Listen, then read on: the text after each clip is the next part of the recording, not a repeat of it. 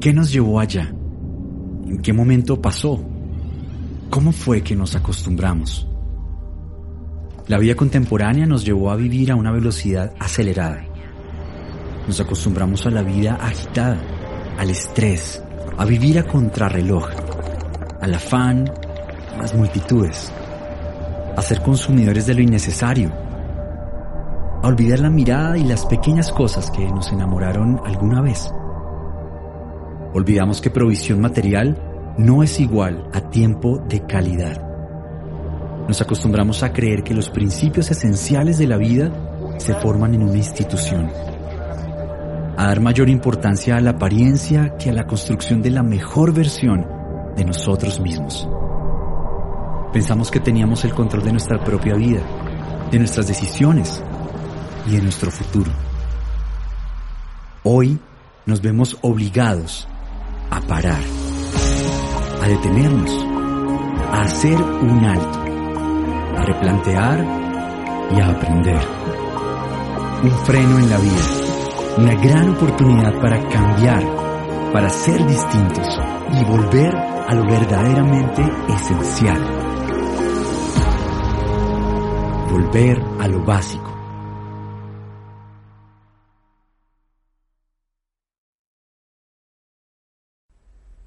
Hola a todos.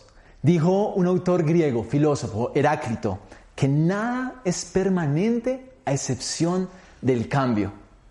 Los grandes cambios siempre vienen acompañados de un fuerte sacudón o como dijo Deepak Chopra, todo cambio está precedido por el caos.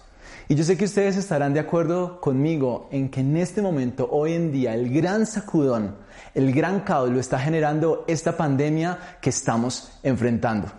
Dijo un columnista de un medio europeo que esta pandemia literalmente nos está poniendo la vida patas arriba. Y aunque yo sé que todos estamos haciendo lo necesario, el gobierno, las empresas, los ciudadanos, por tratar de adecuarnos y estamos esperando que esto pase en algún momento, los expertos dicen que tarde que temprano esto va a llegar a un punto de no retorno, de un punto de no inflexión.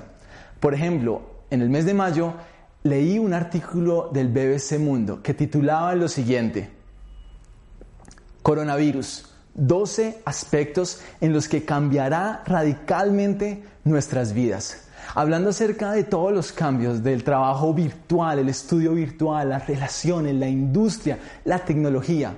Algunos de estos cambios ya son evidentes, otros demorarán en cristalizarse, pero lo que es seguro es que cuando volvamos a las calles de manera normal, el mundo será diferente, el mundo habrá cambiado.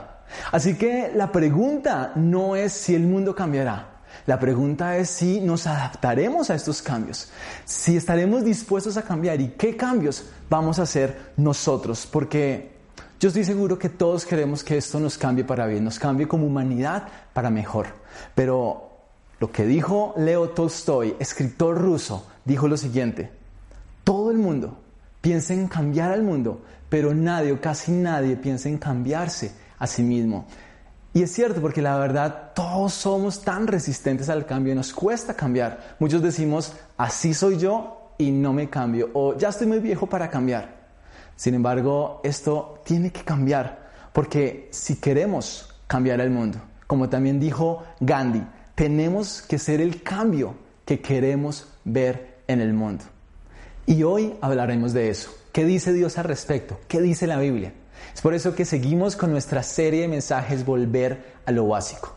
Una serie de mensajes acerca de los esenciales de la vida. Y hoy vamos a estar hablando acerca del cambio esencial que necesitamos todos nosotros. Porque ese cambio esencial lo necesitamos tú, lo necesito yo. ¿Están dispuestos a seguirme? Acompáñenme. Vamos entonces para comenzar a escuchar sobre este tema, queremos que vayamos a la vida del rey David, a un momento de su vida, uno de los personajes más conocidos en toda la Biblia. Un mensaje que hace referencia a algo que pasó en su vida, algo que generó caos y por lo tanto él necesitó replantearse y querer cambiar. Esta historia se encuentra en el segundo libro de Samuel, capítulos 11 y 12, y quiero hacerles un pequeño resumen. Resulta que el rey David se encuentra en su palacio, en la terraza, y mira desde ahí a una mujer que a lo lejos está bañando, una hermosa mujer llamada Betsabé. La desea y entonces aprovechándose de la situación porque el esposo de Betsabé está en el campo de batalla, la manda a traer, la seduce y se acuesta con ella. Como dirían algunos, mucho desgraciada. Y no contento con eso, después se entera que ella queda embarazada. Entonces está mirando cómo tapar el asunto. Por lo tanto, idea el plan de llamar a Urias del campo de batalla para que él se acueste con su esposa y así tapar el asunto. Sin embargo, Urias no se siente leal con sus compañeros de batalla estando con su mujer y ellos estando allá sufriendo. Por lo tanto, se rehúsa y le dice a David que quiere regresar. Entonces David lo que hace es planear algo mucho más perverso envía con él una carta al jefe del ejército, al comandante del ejército de Israel, diciéndole que por favor ponga a Urias al frente del cañón, allá, en la primera línea de batalla, para que lo maten. Y así es como David planea intelectualmente el homicidio de Urias. Esto parece una película de Hollywood, ¿cierto? Infidelidad, mentira, codicia, asesinato. David ha roto todos los mandamientos, ha violado la ley de Dios y cree que se está saliendo con la suya. Sin embargo, esto no pasa, porque Dios sí vio lo que hizo David. Y entonces envía a su profeta, el hombre de Dios Natán, a confrontar a David, a mostrarle pedagógicamente la maldad, lo que hizo él. Y entonces David de repente, wow, reacciona y se da cuenta que necesita un cambio profundo en su vida. David entonces se acerca a Dios y toda su oración, su acercamiento a Él queda registrado en el Salmo 51, un hermoso poema e himno hebreo que nos va a ayudar a responder a la pregunta de qué necesitamos hacer para que haya este cambio esencial en nuestras vidas. Así que están listos, me acompañan. Lo primero que entonces tenemos que hacer y que el Salmo nos muestra para poder cambiar es reconocer que hay algo mal en nosotros, que tenemos un problema, que somos malos de una u otra manera. Y esto lo entendió David y por eso en el versículo 3 y 5 dice lo siguiente. Yo reconozco mis transgresiones. Siempre tengo presente mi pecado. Contra ti, Dios, he pecado, solo contra ti. Y he hecho lo que es malo ante tus ojos. Por eso tu sentencia es justa y tu juicio irreprochable. Yo sé que soy malo de nacimiento. Pecador me concibió mi madre. Es decir, el cambio esencial ocurre cuando reconocemos, cuando tenemos presente que hay maldad en nuestro corazón y que hacemos un montón de cosas malas, como dice el versículo 3 y 4. Y esto de pronto nos puede chocar a algunos o a muchos, porque estamos en una sociedad que dice que el hombre es bueno, pero que la sociedad es la que lo corrompe. Que seguramente sí hay personas muy malvadas, pero que nosotros, la mayoría, somos personas buenas. Sin embargo, la Biblia, Dios nos enseña que no es así que no somos tan buenos como creemos y como pensamos, por lo menos no conforme al estándar de Dios, de pronto comparándonos con otros, pero conforme al estándar de Dios no, que hay algo en nuestra naturaleza que tiende a hacer el mal, como dice el versículo 5, que desde que nacemos, nacemos con esto. Y el Salmo llama a esta maldad de diferentes maneras. Habla de maldad como aquellas cosas que no son buenas delante de Dios. También habla de transgresiones, es decir, aquellas cosas que hacemos totalmente conscientes de que Dios no le gusta. Dios dice eso y nosotros decimos, pues yo hago lo contrario. Y también habla de pecado, literalmente errar en el blanco, es decir, no nos alcanza lo que hacemos para cumplir la norma. Ahora, Pongámosle nombre a esta maldad en nuestras vidas, porque tú y yo de pronto posiblemente decimos mentiras, de pronto tenemos pensamientos inadecuados, lujuria en nuestro corazón, infidelidad, egoísmo, guardamos rencor, explotamos de manera airada, furiosa, hacemos daño a los demás, etc. Todos, tú y yo, luchamos con estas cosas. Y lo terrible es que estas cosas, como le sucedió a David, terminan dañando y afectando todas nuestras relaciones fundamentales. Primero que todo, daña y afecta nuestra relación con Dios. Como dijo David en el versículo 4, contra ti, Señor, solo contra ti he pecado. Afecta nuestra relación con Dios, pero también con nosotros mismos, también con las personas que nos rodean, como en el caso de David, a Betsabé y a Urias, a toda la nación lo afectó. Y dice la Biblia que aún las cosas que hacemos afectan la creación, el medio ambiente.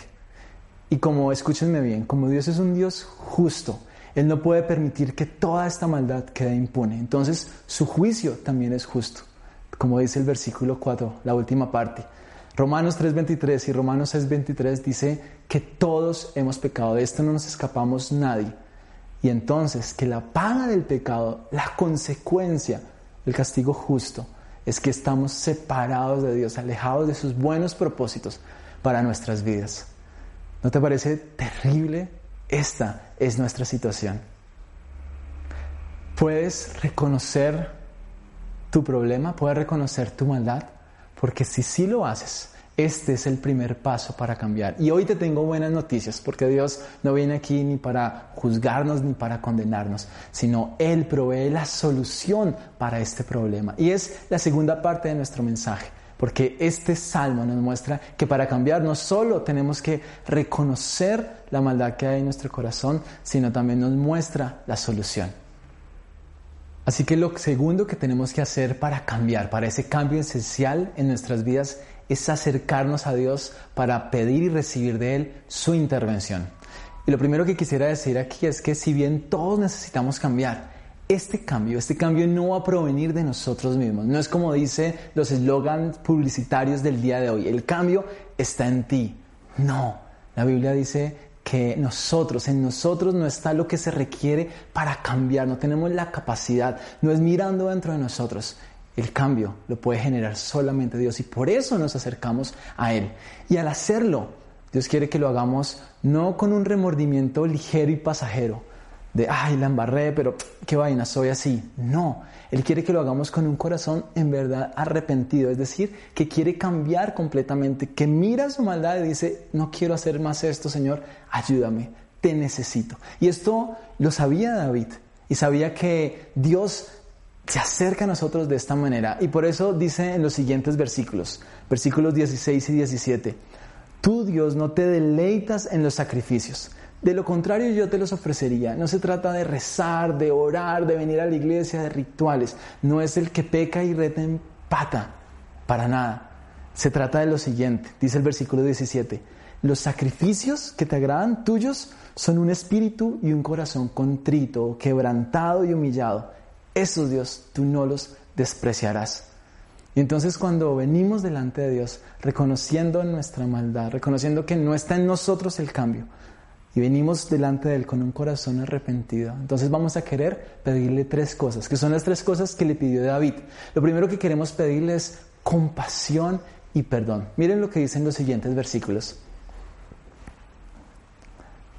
Dice el versículo 1, ten compasión de mí, oh Dios. Esto se lo podemos decir nosotros a Dios. Conforme a tu gran amor, conforme a tu inmensa bondad, borra mis transgresiones. Lávame de toda mi maldad y límpiame de mi pecado. Purifícame con hisopo, un elemento litúrgico de aquella época, y quedaré limpio. Lávame y quedaré más blanco que la nieve. Aparta tu rostro de mis pecados y borra toda mi maldad. Así que nos acercamos a Dios diciéndole, Señor, perdóname y cámbiame. Pero no solo perdóname y cámbiame, transfórmame. Miren lo que dice el versículo 10. Crea en mí, oh Dios, un corazón limpio y renueva la firmeza de mi espíritu. También vamos a querer pedirle a Dios que cambie esas relaciones que se dañaron. Primero nuestra relación con Él y con nosotros mismos. Miren lo que dicen los versículos que vienen a continuación. Versículo 11. No me alejes de tu presencia ni me quites tu Santo Espíritu. Devuélveme la alegría de tu salvación, que un espíritu obediente me sostenga. Versículo 14, la segunda parte. Y entonces mi lengua cantará con gozo tu justicia. Versículo 15, abre Señor mis labios y mi boca proclamará tu alabanza. Y una vez entonces queremos reconciliarnos con Él y con nosotros mismos, esto también debe incidir en la manera como nos relacionamos con los demás. Es por eso que del versículo 13 dice, entonces enseñaré a los transgresores tus caminos y a los pecadores se convertirán a ti. Es decir, Él nos enseñará una manera correcta de relacionarnos con los demás. Líbrame de delitos de sangre, de Dios, Dios de mi salvación. Y esto es maravilloso, amigos, porque cuando hacemos esto y acudimos a Dios pidiéndole estas cosas, encontramos a un Dios que por su gran amor, por su compasión, por su misericordia con nosotros, va a entregarnos y va a darnos de su compasión, como dice el versículo 1. También va a perdonar y limpiar nuestros pecados. Él va a lavar nuestra maldad, va a borrar nuestras transgresiones, va a quitar, va a olvidar, se les va a olvidar nuestros pecados. Nos purificará y nos dejará más blancos que la nieve. Además, Dios no solo quiere perdonarnos y limpiarnos de nuestros pecados, Él va a hacer algo que todos necesitamos. Este cambio esencial que hemos venido estaba hablando. Él va a transformar nuestro corazón. No es una mera cirugía estética, es algo en lo más profundo de nosotros. Dice entonces Ezequiel 36, 26, 27, el profeta hablando acerca de lo que Dios hará en nuestras vidas. Pongan atención. Dice Dios, les daré un nuevo corazón y les infundiré un espíritu nuevo. Les quitaré ese corazón de piedra que ahora tienen y les pondré un corazón de carne, un nuevo corazón. Infundiré entonces mi espíritu en ustedes y haré que me puedan seguir, que puedan obedecer mis preceptos y obedecer mis leyes. Ese es el cambio que quiere hacer Él en nuestras vidas. Y entonces al cambiar en nosotros, quiere transformar nuestra sociedad. Y así dice el versículo 18. Miren cómo termina este salmo. En tu buena voluntad haz que prospere Sión, es decir, su ciudad. Levanta los muros de Jerusalén. Quiere decir esto que cuando Dios está obrando este cambio en David, esto va a servir y va a ser para el bienestar de toda su ciudad, de toda su nación. Igual pasa en nuestras vidas. Cuando permitimos que Dios opere este cambio en nosotros, en todos nosotros, esto va a ser para el bien, para el cambio oportuno, agradable, bueno que necesitamos todos. Quiero decirte que todo esto, lo maravilloso es que todo esto es solo posible a través de Jesús. Porque si bien todos estos autores que citamos al principio, Gandhi, Leo Tolstoy, Chopra, todos ellos, están alineados con lo que dice la Biblia y están en razón cuando dicen que el mundo siempre está cambiando y que necesitamos cambiar nosotros. Todos ellos se quedan cortos, porque el único que puede transformar, que puede perdonarnos, que puede limpiarnos, que puede restaurarnos, y cambiarnos el corazón es Jesús. Por eso Juan 3:16 dice, porque de tal manera amó Dios al mundo, te amó a ti, me amó a mí, nos amó a nosotros, que dio a su único Hijo, a Jesús, para que todo aquel que en Él crea, es decir, para que todo aquel que reconociendo su maldad, arrepentido venga a Él pidiéndole intervención, entonces no se pierda, sino que tenga vida eterna, es decir, pueda recibir de Él compasión, perdón, limpieza, renovación y transformación de un corazón verdadero, puro y verdadero. Déjenme amigos entonces concluir con un breve resumen de lo que hemos hecho y un par de preguntas de aplicación. Este resumen quiero proyectarlo en ese momento para que ustedes lo vean, por favor, síganme. Hemos dicho entonces que en tiempos de tantos cambios, Volver a lo básico es entender que para ser mejores y cambiar nuestro entorno debemos comenzar por nosotros mismos. Un estilo de vida que comienza cuando reconocemos que no somos tan buenos como pensamos. Y esto nos lleva entonces no a buscar dentro de nosotros mismos, sino a acercarnos a Dios para pedir su intervención. Y entonces Dios nos cambiará y también así nos transformará y cambiará nuestro entorno. Quiero no terminar sin antes dejarles un par de preguntas para que usted aterrice esto en su vida. Y lo primero que quiero preguntarte es, ¿puedes reconocer tu necesidad de cambio? ¿Puedes reconocer tu maldad y las consecuencias de esta en tu vida? Y al hacerlo, ¿hay en ti un corazón arrepentido que quiere cambiar? Si así es, te invito a hacerte también esta segunda pregunta y es, ¿te has acercado entonces a Dios pidiendo su intervención? ¿Has recibido su perdón y ese cambio esencial? Si aún no, hoy yo te quiero invitar a que lo hagas. Porque de pronto tú hace mucho tiempo conoces de las cosas de Dios, pero aún ves elementos de esta naturaleza, de esta situación que nos aleja de Dios en tu vida, pecados, maldades. Hoy puedes acercarte a Dios y recibir su perdón. Pero si tú nunca lo has hecho, hoy es una excelente oportunidad. ¿Por qué no cierras tus ojos y me acompañas en esta corta oración?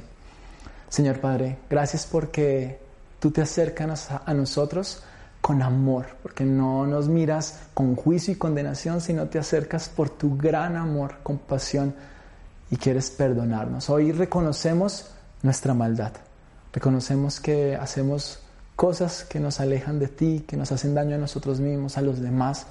Y queremos pedirte perdón, Señor. Queremos pedirte no solo que nos perdones, que te olvides de nuestros pecados, que hagas borrón y cuenta nueva, sino que además cambies, transformes nuestro corazón, hagas y operes ese cambio esencial para que nuestra vida cambie y podamos vivir diferente. En el nombre de Cristo Jesús. Amén.